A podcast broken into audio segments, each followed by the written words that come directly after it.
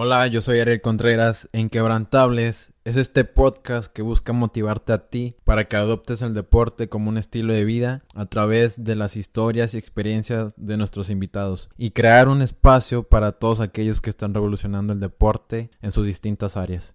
Nuestro episodio del día de hoy es con un atleta doblemente olímpico. Esto quiere decir que participó en Londres 2012 y Río 2016 Actualmente es el hombre más rápido de México. Tiene el récord nacional en 100 y 200 metros. Quiero compartirles que mientras grabamos el episodio nos encontrábamos en el gimnasio porque nuestro invitado ah, recién terminaba de entrenar. Y también pedirles de antemano una disculpa por si se llegasen a escuchar ruido de pesas y gente conversando en el fondo. Y ahora sí, nuestro invitado del episodio de hoy y segundo de Inquebrantables es José Carlos Herrera. Hola Carlos, ¿cómo estás? Bienvenido otra vez a Inquebrantables. ¿Cómo, ¿Cómo te has sentido últimamente? Pues gracias otra vez por, por darme nueva visita. Me siento bien, vamos bien. Este, creo que van a venir cosas muy buenas. Y volviendo de las lesiones, ya ya estamos casi muy preparados para competir. Perfecto, me parece excelente, Carlos. Qué, bueno que, que ya te vas sintiendo mejor, ya que vienen competencias más importantes más adelante. Quería comenzar con, con esta pregunta. Eh, empezaste a tus 21 años en el deporte. 22. 22. En el atletismo. ¿Por qué a esta edad? ¿Por qué no antes? Más, un poco más joven. ¿Qué, ¿Cuáles fueron los factores que, que provocaron que empezaras a esta edad? Bueno, yo empecé a los 22 a hacer atletismo de alto rendimiento, ¿no? Pero el deporte pues lo he hecho toda mi vida. Entonces, este, empecé a los 22, lo que lo provocó fue que necesitaba una beca para continuar mis estudios, ya que no, mis papás no podían pagarme el TEC. Entonces, yo antes de eso yo trabajaba y me lo pagaba, pero era mucho desgaste físico porque, así, o sea, era, tenía que pagar y trabajar mucho. Este, como tenía que pagar mucho, también tenía que trabajar mucho. Y llevaba carga completa. Entonces, me dijeron que en el atletismo había posibilidad de, de darme una beca más grande y pues le intenté. Entonces, la transición de trabajar a entrar al equipo de atletismo fue muy difícil, fue todavía más de lo que hacía antes, porque en la mañana me levantaba a estudiar, digo, a entrenar, luego estudiaba, luego trabajaba y así todos los días. Entonces empezaba a las 6 de la mañana mi día para poder llegar a entrenar a las 7 y acababa como hasta las 12, 1 de la mañana todos los días. Entonces, este, esto fue la, historia del comienzo, ¿no? Fue, fue difícil, pero al final valió la pena porque ya me dieron la cantidad de beca que yo necesitaba para poder estudiar. Ok, perfecto. Y, o sea, comentabas que era, que era difícil, especialmente combinar deporte y escuela ya es difícil, más un trabajo, más comer bien y tratar de dormir aún mucho, mucho más. ¿Cómo, cómo fue ya después de la, de la beca? ¿Dejaste el trabajo más adelante o seguías con él? Bueno, mira, a mí me dijeron, si, si quieres la beca completa en el equipo, tienes que dejar de trabajar. Entonces, digo, tenía un poquito de dinero ahorrado, pero pues la verdad batallé porque dije, oye, pues no tengo ingresos, o sea, como que ya tengo que pagar un 10% de la beca y cómo me voy a mantener. Dije, bueno, pues me lo aventé, les dije que sí. Gracias a Dios, a los tres meses de entrar al equipo de, de atletismo en velocidad, quedé segundo lugar o tercero en el nacional de primera fuerza en 200 metros. Y en aquel entonces Nuevo León todavía le daba beca de apoyo al tercer lugar, ¿no? Segundo y tercero. Entonces me dieron como 600 pesos. ¿Eso era el mes? Sí, el mes. Ok. Y con los 600 pesos, mira, yo hacía maravillas. Entonces, entonces fui así, ¿no? Al siguiente año ya gané primer lugar, entonces cayeron más apoyos, así. Fui creciendo, ¿no? Pero, vaya, le, sí le metí tiempo, le arriesgué pero pues me salió muy bien esa apuesta. Sí, claro que sí. ¿Y cuánto tiempo pasó de que entraste ya oficial al equipo de atletismo a ese tercer lugar en el nacional? Mm, es, es, que estuve medio año como saltador. Ajá. Y este, en el semestre de agosto-diciembre. No, no es cierto, estuve casi el año como saltador. Este, entré más o menos por ahí de marzo a abril. O sea, pedí ayuda, pedí, le pedí esta oportunidad al coach que si me dejaba entrar al equipo, pero pues que primero viera mis aptitudes, ¿no? Si, si no, pues que me dijera que no jalaba ya. Entonces entré al, este, al equipo por ahí esos meses que te digo, abril, mayo. Y luego, en enero del siguiente año, este fue que me empiezan a ver que corro rápido, ¿no? Y fue ahí donde dijeron, oye, pues este funciona para velocidad. Entonces, por ahí de marzo abril fue donde ya entré a, a velocidad como tal, ya. Ya de lleno. ajá. Y fue donde, donde mi entrenador este, me llevó en, dos meses a quedar tercer lugar nacional de 200 metros y en tres meses a clasificar a, una, a un campeonato sub-23, este, donde van Norteamérica, Centroamérica y el Caribe. O sea, una competencia muy fuerte. Una CAC. Una CAC, ajá. Y, este, y fuimos dos aquí del TEC, Pablo Jiménez y yo. Fuimos los que fuimos, éramos los que fuimos en 100 y 200 metros. Entonces, fue una, buena sorpresa para mí y yo en esa competencia vi muchas cosas que mi entrenador me dijo, ponte a observar cómo calientan, ponte a observar lo que hacen. Eso es lo que tú tienes que hacer para poder llegar a correr como ellos corren. Y me puse a observarlos. Fue, fue una competencia donde sí fui a dar lo que tenía, obviamente no tenía la calidad de los que ganaron y que están en la final, pero fue una competencia de mucho aprendizaje para mí. Ok, muy bien. Y ahí, Carlos, una competencia llena de aprendizaje, pero antes de eso mencionaste que fue muy rápido ese proceso de atletismo a esas competencias, ganar el tercer lugar y luego ir a una CAC.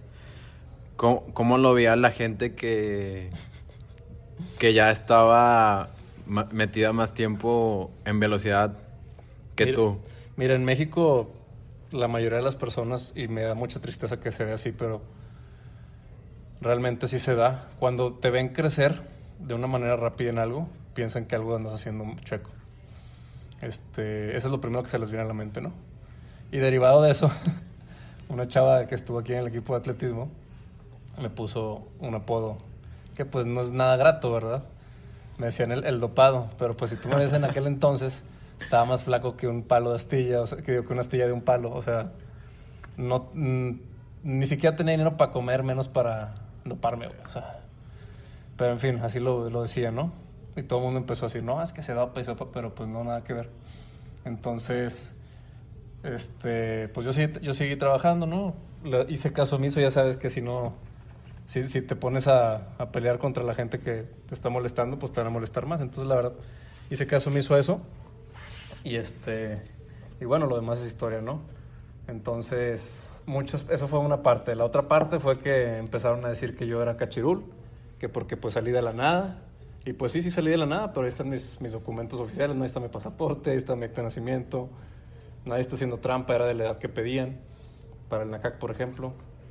Y, este, y pues bueno, cuando ya te empiezas a meter en los terrenos de los que son consentidos por los directivos, pues empiezan a haber más broncas, ¿no?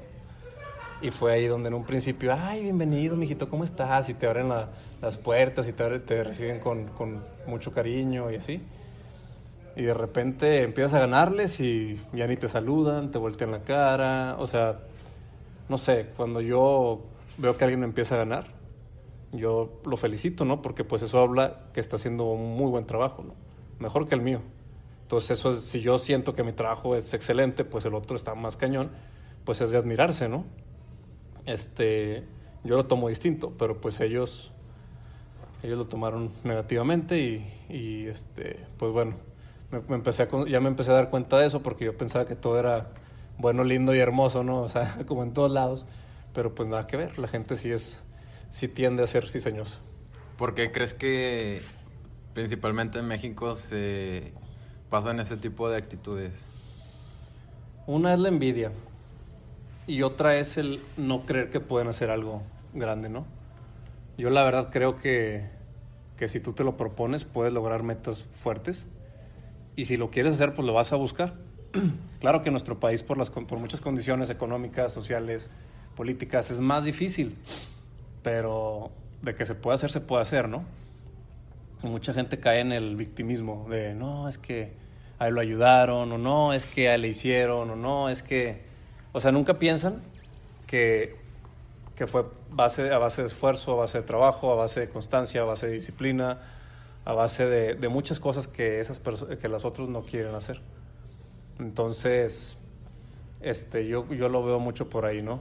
Y lo peor del caso es que cuando tú empiezas a, a mejorar en, en, un ámbito en el que hay otras personas que son líderes, en vez de ellos este, hacerse para atrás, voltearse a ver ellos mismos, reformularse para ganarme, pelean y, este, y hacen, hacen guerra sucia para tumbarte, ¿no? Entonces, lo bueno del atletismo es que el reloj es el que habla y, y, es el que tiene la última palabra, ¿no? Eso es lo bueno de mi deporte, no es un deporte de apreciación donde pues, los jueces te pueden calificar mal o te pueden decir cosas, entonces... Sí, más que nada tú lo haces con hechos. Exacto. Ok, perfecto. Pasando a otra pregunta, Carlos. Eh, ¿Cómo ¿Cómo tomas el apoyo que has tenido a lo largo de, tu carrera en el atletismo?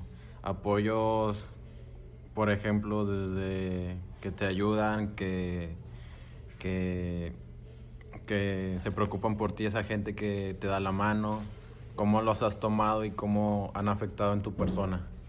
Mira, yo siempre he sido una persona que todo lo que me dan, con ganas de ayudarme, lo tomo de la mejor, o sea, lo tomo con mucha humildad y de la mejor manera.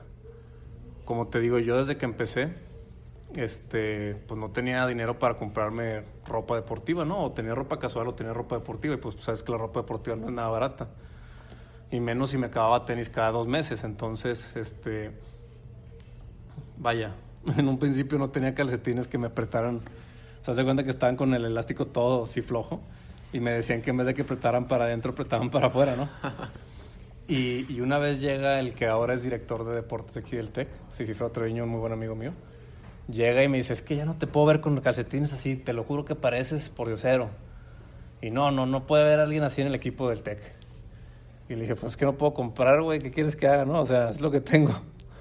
Pero no lo tomé a mal, o sea, no lo tomé como que me estaba humillando. Sino de broma. Sí, o sea, me dijo, oye, güey, pues haz algo, ¿no? O sea, y, y me, y yo pensaba que nomás me venía a decir algo y me sacó unos calcetines así. Sacó como nueve pares de calcetines o más. Pero calcetines se costaban 300 pesos. Y si yo ganaba 600 al mes, pues imagínate, ¿no? Que me diera 600, este, cada par de calcetines costaba 300 pesos. Pues olvídate, o sea, me dio 2.700 pesos lo que yo ganaba en, este... Casi un año. en cinco meses. Ajá, en cinco meses. Entonces, para mí fue de que, güey, muchas gracias y le di un fuerte abrazo porque pues era una necesidad que tenía, ¿no? Entonces, este, ese tipo de cosas a mí no me humillan. al contrario, si alguien quiere venirme a ayudar y ve que tengo una necesidad y me la viene y me la da, pues muchas gracias. O sea, si me va a hacer crecer, gracias. Y, y pues la, yo lo tomo así, ¿no? Estoy muy agradecido con el TEC de Monterrey, porque el TEC de Monterrey fue el que me dio mi carrera, me inició mi carrera. Por eso, en mi época estudiantil, traté de dar lo mejor que pude como atleta. Prueba de eso es que sacaba muchas medallas en las universidades nacionales y, este, y elevé el nivel de lo que el, TEC busca en velocidad, ¿no? Este, también poco a poco han venido las, agencias gubernamentales como CONADE y el Instituto del Deporte de Nuevo León a apoyar y apoyar en buena cantidad y este, entonces también estoy muy agradecido con eso. Claro que mientras no hubiera el apoyo, pues yo tenía que ponerme a trabajar. De hecho, en algún momento de mi carrera abrí un gimnasio, me puse a, a trabajarlo yo, con eso ahorré y me pagué mis viajes a Europa. Este, o sea, pues el sueño es mío, ¿no? Cuando un proyecto es tuyo, pues, nadie te va a regalar las cosas. Pero cuando alguien ve tu necesidad y, tu, y cree en tu proyecto y te apoya, olvídate, está excelente. Entonces, este, soy muy agradecido con eso. Perfecto. Sí, sí me acuerdo de esa, de haber hablado de esa historia. ¿Y no te sacaron un apodo después de eso, de los calcetines? No, no, porque hasta la del dopado. Ay, mira, déjame te digo un contraste. Había una persona que ya tenía los tenis muy acabados, ¿no?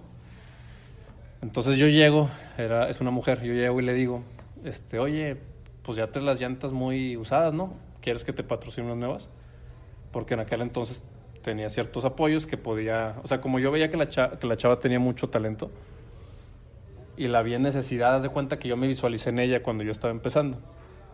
Entonces la vi, igual y mi manera de acercarme, ella lo tomó muy mal porque si lo tomó mal, se enojó. No, yo no soy, yo no, tengo necesidad de que me estés comprando nada ni nada. Y no sé qué. Y yo, espérate, pues si nomás te estoy diciendo que traes los tenis muy gastados, te puedes lastimar, te quiero ayudar. Tienes talento, tienes este, pues al coach que era en ti, futuro, pues te ayudo. A mí me llegaron con calcetines y le di el ejemplo. No, que no sé qué. Y llega un amigo, güey, es que te la bañaste, ¿cómo se lo dijiste yo, güey? Es que no entiendo, güey, qué pasó. O sea, si yo le quería ayudar, no, no me le insinué, no le dije nada, no le pedí nada a cambio, era apoyo, güey. Entonces, este, le dije, ¿sabes qué? Pues ya fui le pedí perdón muy a fuerza porque pues yo no sentí que hubiera hecho nada malo, pero ya le pedí perdón. No, está bien, no sé qué. Se quedó enojada. Y a la semana, oye, ¿todavía está, ¿todavía está lo del apoyo para los tenis? No, ya no, ya, ya me gasté el dinero. O sea, sí tenía el dinero y se los pude regalado y todo, no pasa nada.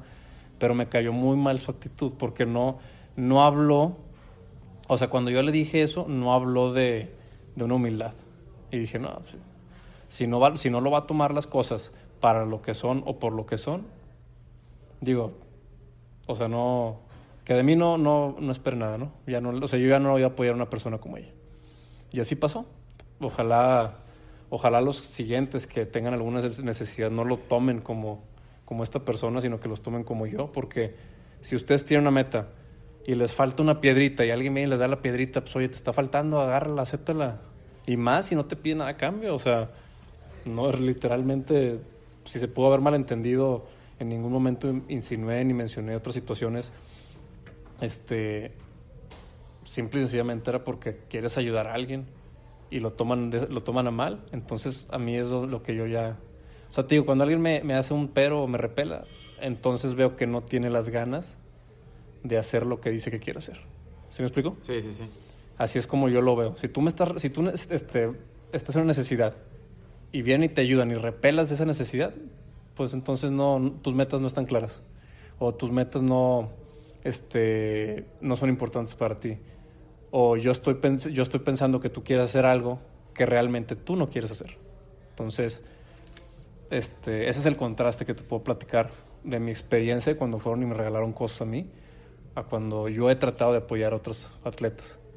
Por ejemplo, aquí ha habido chavos que yo les doy ropa que ya no uso porque pues me empezó a patrocinar Puma. Y es de que, sí, claro, o sea, muchas gracias José Carlos y no sé qué, y lo agarran, o sea, y son ropa que tiene cuatro años pero que está en muy buen estado.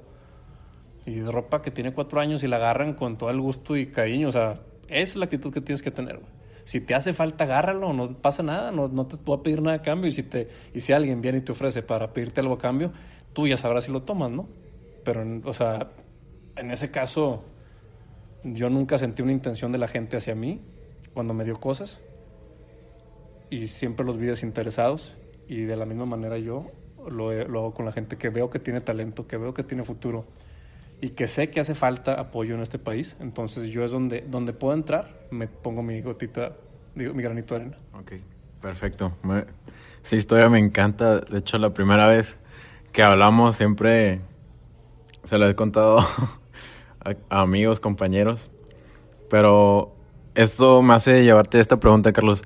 ¿Tú, ¿tú qué crees que sea esencial en, en una persona en, el sentido humano, además de, de ser humilde? Pues depende, ¿no? ¿Te refieres a una persona que haga cualquier actividad o del deporte? Ah, de ambos, de ambos.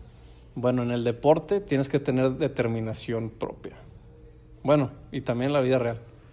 Ya es que ahorita se habla mucho de, de darle empowerment a la gente, ¿no? Empoderarla. Tanto, bueno, están poniéndolo más a las mujeres que a los hombres.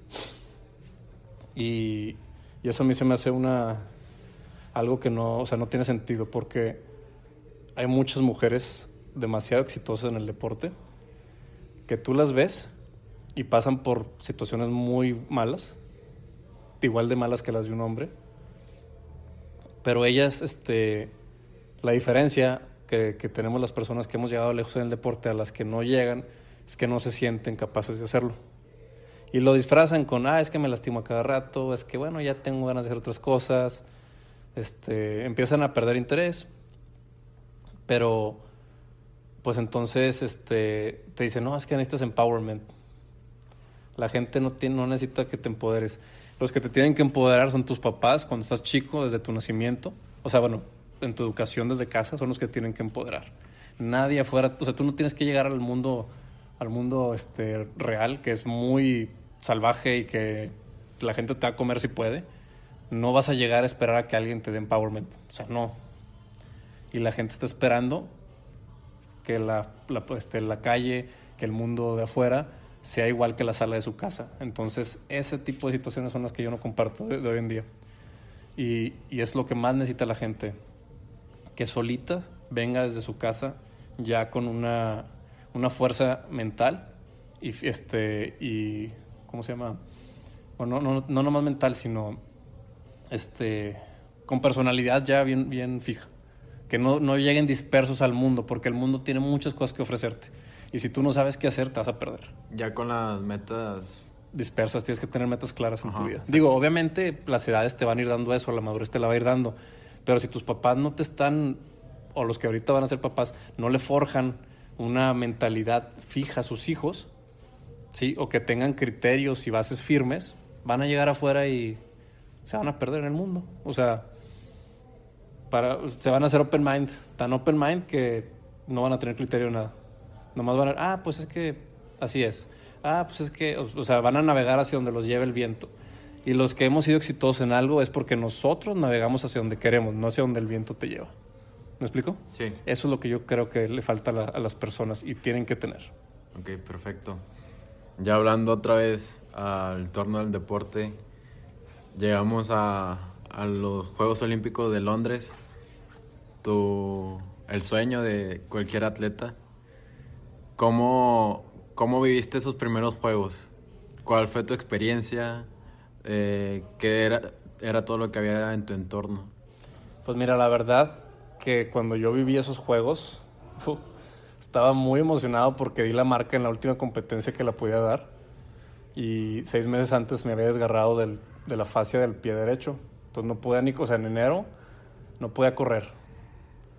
En, bueno, en diciembre más bien. A finales de enero me puse los tenis.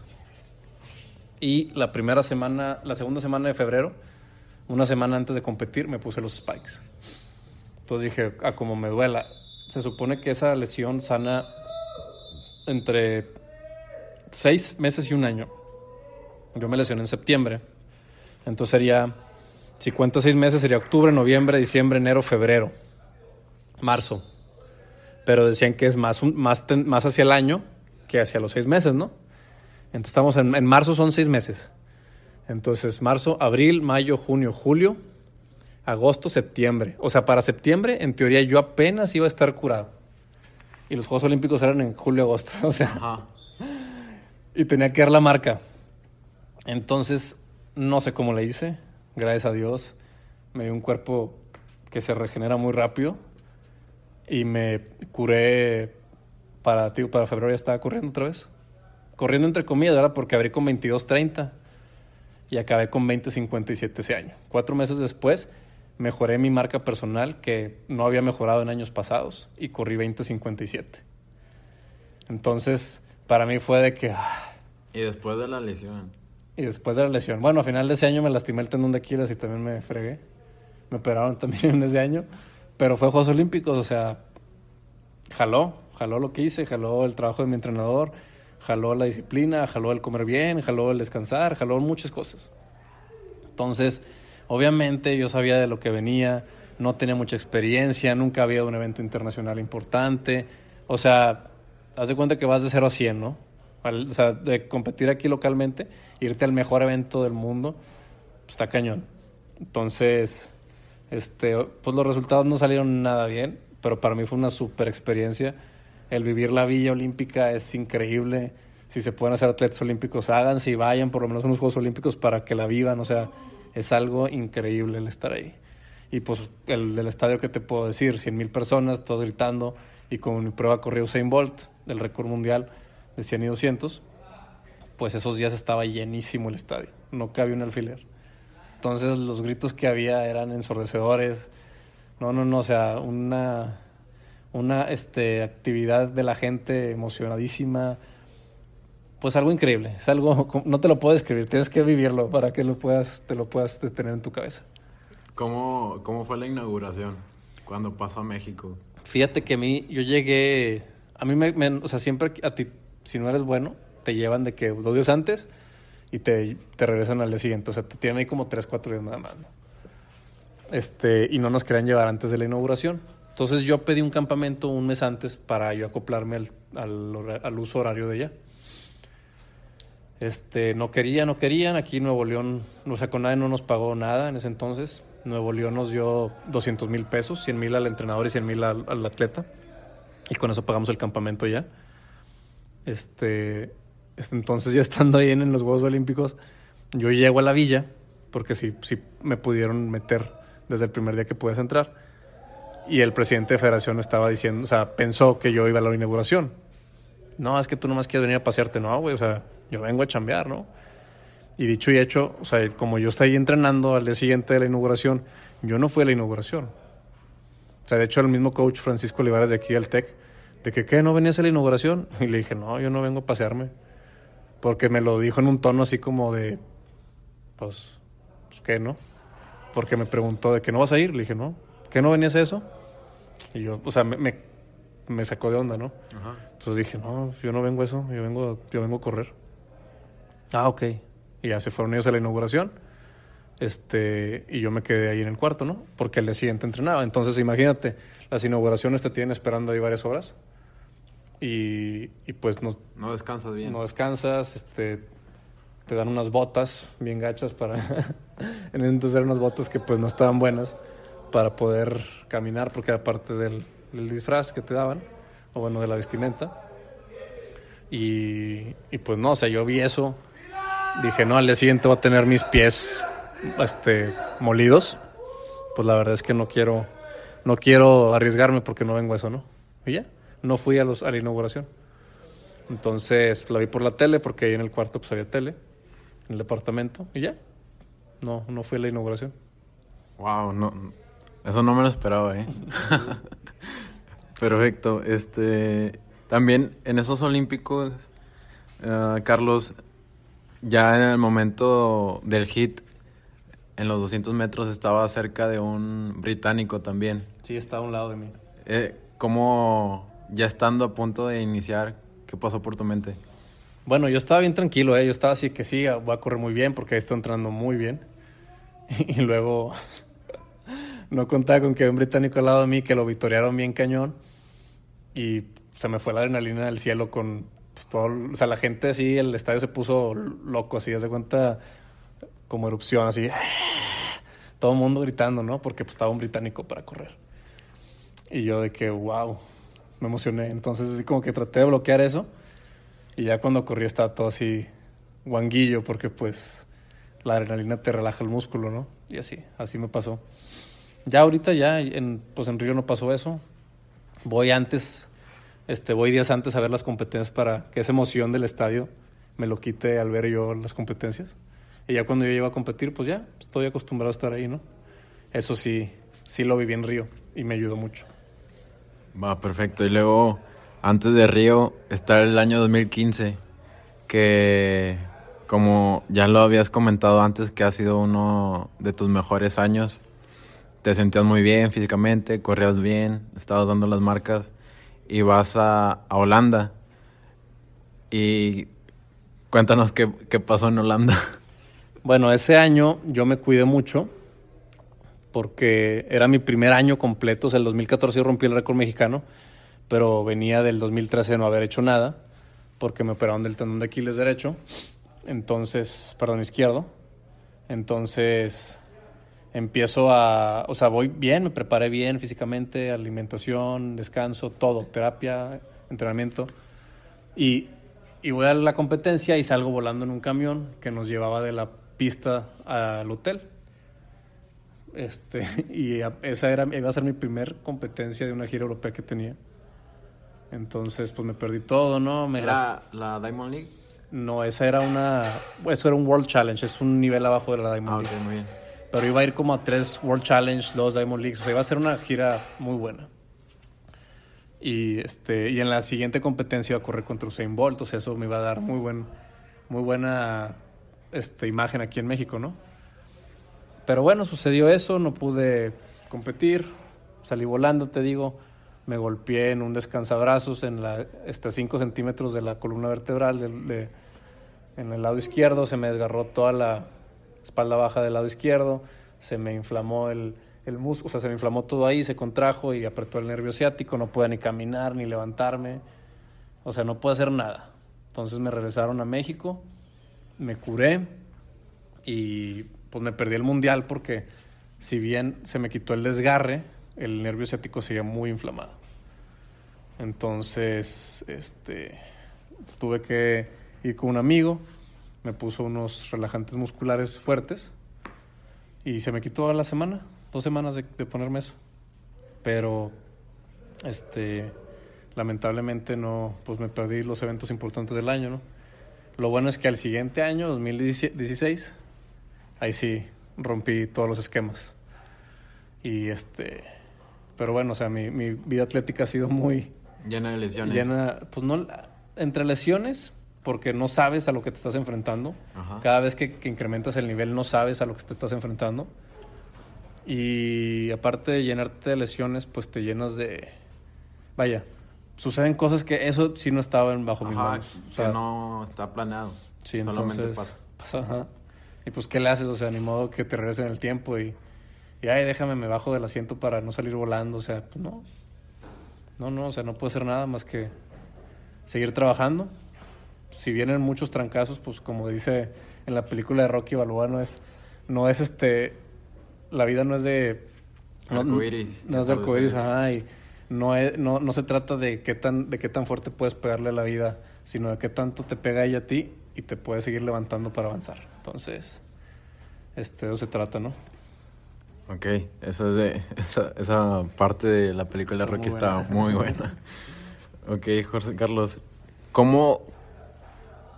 Ahorita le mencionaste un poquito que pues son cosas que pasan, pero ¿cómo, cómo combates esos momentos en el que pues se venía un año muy bueno, pasó este accidente, o también vienes muy bien físicamente y de repente llega una, un desgarre, una lesión.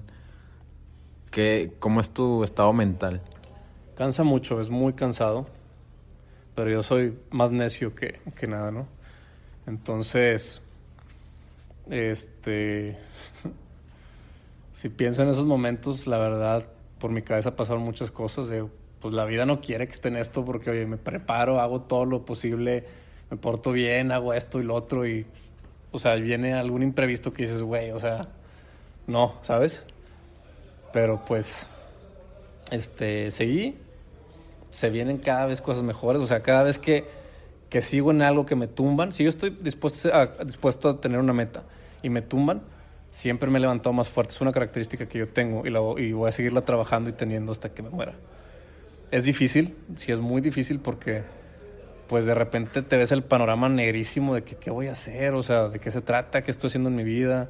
Estoy dejando mi carrera académica este, o mi carrera profesional por, por tener una carrera deportiva que se va a acabar cuando tenga treinta y tantos años. O sea, pues José Carlos, ¿a qué le tiras, no? Pero pues mis papás siempre me han estado ahí para apoyarme. Voy al Santísimo y pregunto, Dios, oye Dios, ¿qué quieres de mí? Y pues generalmente tengo buenas respuestas y, y, por eso es que podía hacer lo que he hecho, pude hacer lo que he hecho. O sea, no es gracias a mí nada más, tengo mucho soporte espiritual y, y familiar. Perfecto, me parece bien.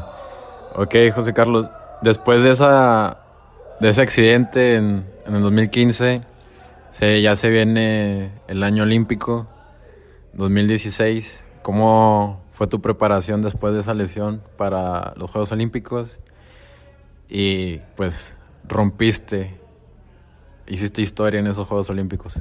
¿Cómo, cómo fue todo eso? Bueno, mira, primero la historia que se logró hacer fue que pues, ningún mexicano había ganado en la prueba de 200 metros un hit eliminatorio. Ya se hizo. Tengo que pasar, no lo tengo, quiero pasar a la final. Sé que tengo la calidad para hacerlo, ya que pues me quedé en la semifinal y no me fue nada bien ahí en ese hit. Este. Pero bueno, ¿qué, qué es lo que, lo, que lo que se hizo en ese año? Pues primero que nada fui a amarrar mis apoyos. Viajé a México, fui con Conade y les dije, oigan, voy volviendo, denme chance, por favor no me lo bajen. Este, les prometo que voy a salir muy bien. Voy a regresar con la marca olímpica en enero, febrero. Y confiaron en mí. Di la marca en febrero. Ya regresé y ahora sí negocié más apoyos. ¿De cuánto era la marca? 20-50. ¿Cuánto hiciste? Abrí con 20-40 ah, esa vez. Le bajaste bastante. Sí, 20-41 corrí creo. Este... Y, y pues bueno, ya estaba muy en forma, estaba muy fuerte. Aquí en Nuevo León entró Raúl, Raúl González, este, el matemático, hizo un programa pro Río, nos apoyaron muchísimo él y Vladimir, nos dieron viajes, nos dieron campamentos, junto con CONAE también este, apoyándonos con, con beca. O sea, estuvo muy bien ese año. Haz de cuenta que dijeron, atletas, enfóquense en Juegos Olímpicos de Río, tienen todo lo necesario para brillar. Y, y aquí lo importante es... Eso es un peso menos, ¿no? No, pues olvídate, te quita tres cuartas partes de la carga, ¿no? Porque pues de nada sirve que te estés matando entrenando si cuando quieras salir no puedes o no tienes la, capacidad económica para hacerlo, ¿no? Entonces, ¿qué es lo que pasa? Hay muchas, muchas, este, muchos directivos que no te apoyan porque dicen, no, pues ni ganan medallas, o no, no, no son este, competitivos, o no esto, no lo otro. Pero no entienden que, oye, a ver, el nivel del atletismo en México, ¿cuál es? En la prueba de vallas está en este punto métele dinero para que se alcance este punto. O sea, tienes que mejorarlo. No, no es como que mm, si, todo, si todos fuéramos Usain Bolt, pues todos los países tendrían uno, ¿no? Pero no es así. Entonces, en mi caso, sí fue, o sea, yo fui vendí un proyecto de que, oye, puedo correr 19 segundos, ¿me apoyan? Órale, échale. Y no, pues no los he corrido todavía, pero sigue el proyecto en puerta, ¿no?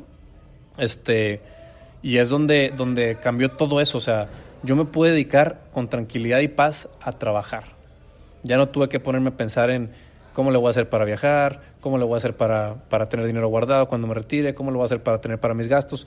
Nada, nada, cero. Entonces eso, es, eso hizo una diferencia tremenda y por eso los atletas de aquí de Nuevo León de atletismo brillaron muy fuerte. Porque se despreocuparon completamente de todo.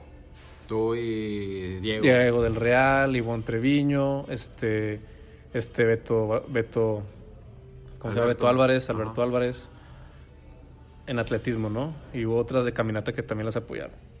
Pero eso hizo la diferencia y, y de hecho sonó mucho en las noticias que cómo era posible que los atletas de Nuevo León estuviéramos haciendo eso. O sea, ¿qué, qué estaban haciendo en Nuevo León que se logró eso? Y de hecho vinieron este, gente de proceso a entrevistarnos, gente de, de varias televisoras. Pero pues la verdad es que lo que se hizo fue eso. Nos quitaron preocupaciones de apoyos y económicas. No vengas a hacer política para pedir apoyos, no, no, no, no, tú nada más ponte a entrenar. Tráeme indicadores de que estás entrenando, de que estás comiendo bien, de que estás descansando, de que estás haciendo lo que tienes que hacer para ir a Juegos Olímpicos y hacer un buen papel. Tráeme los indicadores y ya. Y eso fue lo que se hizo. Entonces, este, esa ha sido la diferencia respecto a otros años. Que te quitan la, te quitan la, este, la preocupación de las, de las manos. Perfecto. ¿Y en estos Juegos Olímpicos de Río, fuiste a la inauguración o no? No, tampoco. Este, porque yo llegué cuando ya estaba inaugurado. Ah, ok, muy bien. Sí, yo. Ya directo a competir. Pues como siete días antes. Pero no, o sea, yo no llegué a, no llegué a, o sea, pues no, también, ahí, igual y ahí se hubiera ido, si el calendario lo, lo daba, el calendario de entrenamiento, pero todo, o sea, primero es el trabajo y luego es lo demás. Perfecto. Y ya, ¿cómo se vive ese ambiente de, de, un atleta olímpico, José Carlos? O sea, estar ahí con preparándote para salir al hit, calentar con, con los mejores del mundo. No sé si estuviste cerca de Usain Bolt, cómo lo veían los demás atletas, cómo, es ese ambiente. Mira, a diferencia de Londres, pues en Londres era, aunque fue a competir, pues también era espectador porque no sabía qué me iba a enfrentar. Y en Río yo ya me sentía parte de la elite mundial. O sea, yo ya no era como, pues, yo veía otros que sí, más rápidos que yo, pero no me sentía menos. En Londres tampoco, pero pues más o menos sabes que tu trabajo acumulado no es no es del trabajo acumulado que tienen los otros, ¿no? Pero ahorita ya es diferente.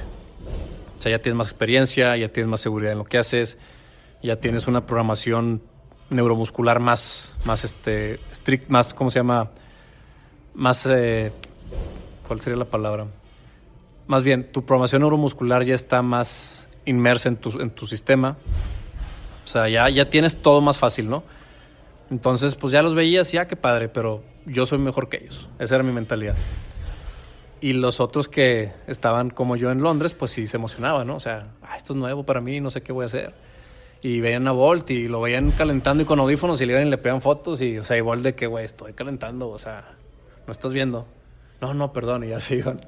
O sea, era una falta de respeto. Entonces, así fue como yo lo vi. Sí hubo una diferencia muy grande, pero para mí fue como si viniera a entrenar aquí al TEC. Ok. O sea, ya esa experiencia de, de Londres ya te venía preparado para, para Río. Es que no nomás fue eso, sino que también tuve eventos internacionales fuertes y, y pues ahí, se, ahí te daban también la experiencia esa, ¿no? Perfecto, José Carlos. Ya, ya casi acabamos. este, ganaste el hit. ¿Qué te pasó por tu mente? ¿Te dio emoción? ¿Cómo ibas a enfrentar las semifinales? Y al momento de las semifinales, que no se dio el resultado que esperabas, ¿cómo combatiste con, con esa caída? Bueno, mire, yo gané el hit y yo no esperaba nada más que ejecutar lo que tenía que ejecutar. Salió muy bien. De hecho, me paré como unos 20, 30 metros antes. Yo creo que si seguía corriendo, pasaba los 19 segundos. Entonces, este. Pues yo iba, yo iba con determinación a hacer lo que tenía que hacer, ¿no? Que era pasar las rondas. En la semifinal, no que me haya puesto nervioso, pero mi concentración me hizo que me pusiera más tenso, más duro. O sea, no, no tuve una concentración relajada, tuve una concentración como tensa, que es lo que estuvo mal. Porque no estaba, tío, no estaba con problemas en mi cabeza, sino estaba tan concentrado, lo voy a hacer, lo voy a hacer, lo voy a hacer, que olvidé relajarme, que estuvo mal. Y luego me enfrento contra los mejores, o sea, las, los hits eliminatorios éramos 80, los semifinales son 24. Entonces es un, es un super embudo. Y en los 24, o sea, los 24 atletas que estábamos ahí son los 24 mejores del mundo, que todos, o sea, ahí entre los primeros 3, 4, ponle tú, que hay pestaña, hay muy poquita diferencia.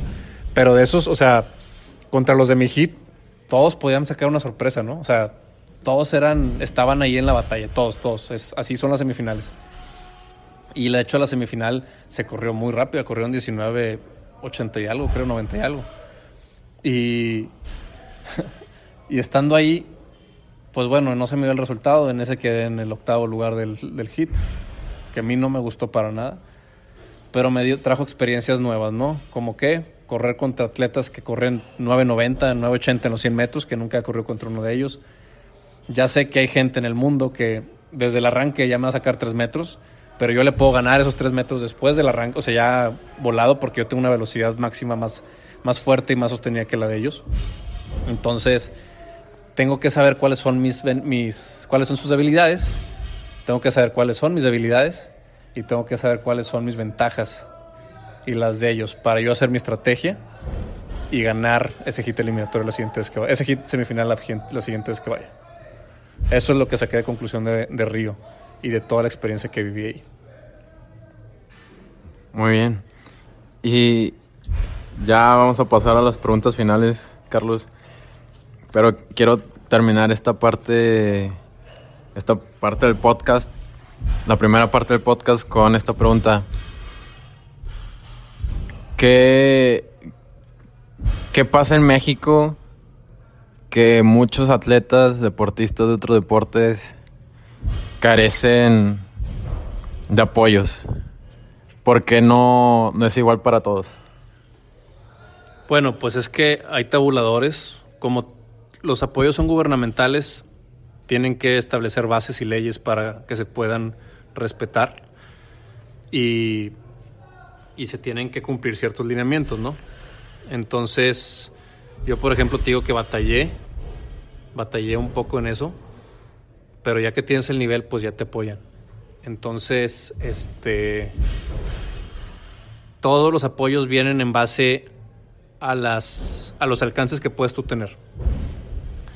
Y los directivos que, que tienen el conocimiento saben por ejemplo, el costo de una medalla de X deporte no va a ser el mismo costo de la medalla de otro deporte. Es decir, la velocidad. Si tú me preguntas a mí cuánto gana el primer lugar de los 100 y 200 metros en el mundo, pues Usain Bolt ganaba 10 millones de dólares en contrato con Puma. No sé cuánto le pagaba Jamaica o el gobierno. Pero ellos estaban ganando, o sea, te digo, mínimo uno de sus contratos eran 10 millones de dólares. Y en Estados Unidos están arriba de los 200, 400 mil dólares. O sea, entonces, ¿cómo tú esperas competir con un capital de ese tamaño? De ese tamaño, si aquí te dan 20 mil pesos. ¿Me explico? ¿Cómo compites? O sea, es imposible, ¿no? Entonces, obviamente no hay el dinero para que te paguen los 10 millones de dólares, no se busca que te paguen los 10 millones de dólares, pero se busca que cubran tus necesidades, como nos pasó a nosotros en el 2016. Y con eso avanzas, y con eso llegas, y con eso puedes mejorar, y con eso levantas el nivel, o sea, así es como se debe de, como, como se debe de invertir, ¿no? Y, y por eso es que no todos los atletas tienen el, mismo apoyo, porque dicen, oye, es que ya soy campeón nacional. Pues sí, pero el atletismo en México no tiene nivel internacional. Algunas pruebas sí, por ejemplo, pues Diego del Real, fue, fue cuarto lugar olímpico en martillo. Este, pues Luis Rivera en su momento fue de los mejores, fue tercer lugar mundial en, el, en salto longitud. este, su hermano Edgar Rivera anda ahí peleando buenos lugares en salto altura y yo en velocidad. O sea, sí lo hay, pero somos contados. Entonces, no hay una continuidad de que el nivel esté, esté estable y alto como el taekwondo, como los clavados. Entonces, hay deportes prioritarios que ya tienen ese nivel y que tienes que seguirlo manteniendo. ¿Me explico? Por eso es que los apoyos no se reparten en igual manera. ¿Por qué? Porque hay deportes con prioridad debido a que tienen un resultado que avalan que se les apoye. Y sí también entra la parte del desarrollo de los demás, porque pues México lo que más quiere es tener medallas olímpicas, panamericanas y centroamericanas. Entonces eso es lo que hace, ¿no? Pero no es la misma cantidad de apoyo en el desarrollo a cuando estás en alto nivel. Los atletas de alto nivel son caros. Si los quieres comparar con el apoyo que se da a la masividad deportiva en el país. Pero el atleta elite tiene muchos beneficios sociales, demasiados si tú, si tú no tienes una estrella, este, perdón, mexicana, que haga velocidad, ¿cuándo a un mexicano se le va a ocurrir, ah, yo puedo correr rápido? O sea, nunca. Ana Guevara llegó, hizo lo que hizo, deshizo en las pistas, ganó medallas, ganó Golden Leagues, ganó todo. ¿Y cuántas chavas no entraron a querer correr velocidad nomás porque Ana Guevara corría, verdad? ¿Cuántas chavas dejaron, dejaron este, de estar de ociosas cuántas chavas dejaron delincuencia, cuántas chavas dejaron de estar embarazadas, cuántas chavas se pusieron, este, agarraron beneficios del deporte como becas deportivas, este, becas académicas, viajes, etcétera. O sea, cuántas chavas, qué derrama tuvo Ana Guevara en el país respecto a la población femenina. Fue una derrama increíble y muy buena. Y tú le preguntas a muchas chavas y, oye, ¿por qué empezaste a correr? No, es que yo veía a Ana Guevara correr y yo quería ser como ella. Entonces, vas a decir, oye, es que es muy caro, pero está sacando delincuentes de la calle. ¿Y cuánto cuesta eso? ¿Cuánto cuesta tener delincuentes fuera de la calle? ¿Qué sale más barato? ¿Meterlos a la cárcel? ¿Estarlos persiguiendo con policía? ¿Pagar seguridad? ¿Sí me explico? Sí, sí, sí. Entonces, ese es el beneficio que mucha gente no ve. Y que dice, no, es que estás dejando mucho dinero. Espérate, o sea, mi ejemplo arrastra masas. Y ese ejemplo te quita este, gente de las calles. Te quita gente del ocio entonces, ¿qué esperas? O sea, es una muy buena inversión. Y este y eso es lo que mucha gente no ve respecto al tema de la inversión en los atletas elite. Va. Pasando ya a la parte final del episodio, Carlos, son cinco preguntitas. La primera es, ¿qué deportista te inspira como atleta y persona? Michael Johnson el que era récord mundial de 400 metros. La verdad que por, o sea, por su edad yo supe, o sea, yo vi que él rompió récords cuando tenía 32 años. Entonces, él fue, él fue mi principal inspiración cuando recién empecé. Muy bien, va. La siguiente es el peor y mejor consejo que te han dado. Pues es que malos ha habido muchos y no me los queda, entonces no te podría decir cuál es el peor. pero el mejor es este el mejor es nadie va a hacer por ti lo que es lo que es de tu proyecto. O sea, tu proyecto nadie te lo va a hacer. Entonces, tú tienes que trabajar para llevarlo a cabo de hacerlo realidad. Me gusta, me gusta. ¿Cuál ha sido tu peor y mejor momento en el deporte? Pues lo peor siempre son las lesiones, ¿no? Y el mejor es este los Juegos Olímpicos de Río. El, el hit, ¿verdad? Pues todos, o sea, todo lo que llevó, lo que fue los Juegos Olímpicos, todo. Muy bien. ¿Cuál es tu mayor aprendizaje que te ha dado el deporte? Disciplina, resiliencia y constancia. Esas tres cosas. Y ya por último, ¿qué viene para el futuro de José Carlos Herrera? Pues viene Tokio, vienen Juegos Panamericanos, viene el Mundial, y estamos trabajando para correr esos 19 segundos. ¿Dónde te pueden seguir, Carlos? Eh, ¿Tus redes cuáles son? Bueno, síganme en mi Instagram. Mi Instagram es Carlos Herrera86. También tengo Twitter, es Mexican Charles.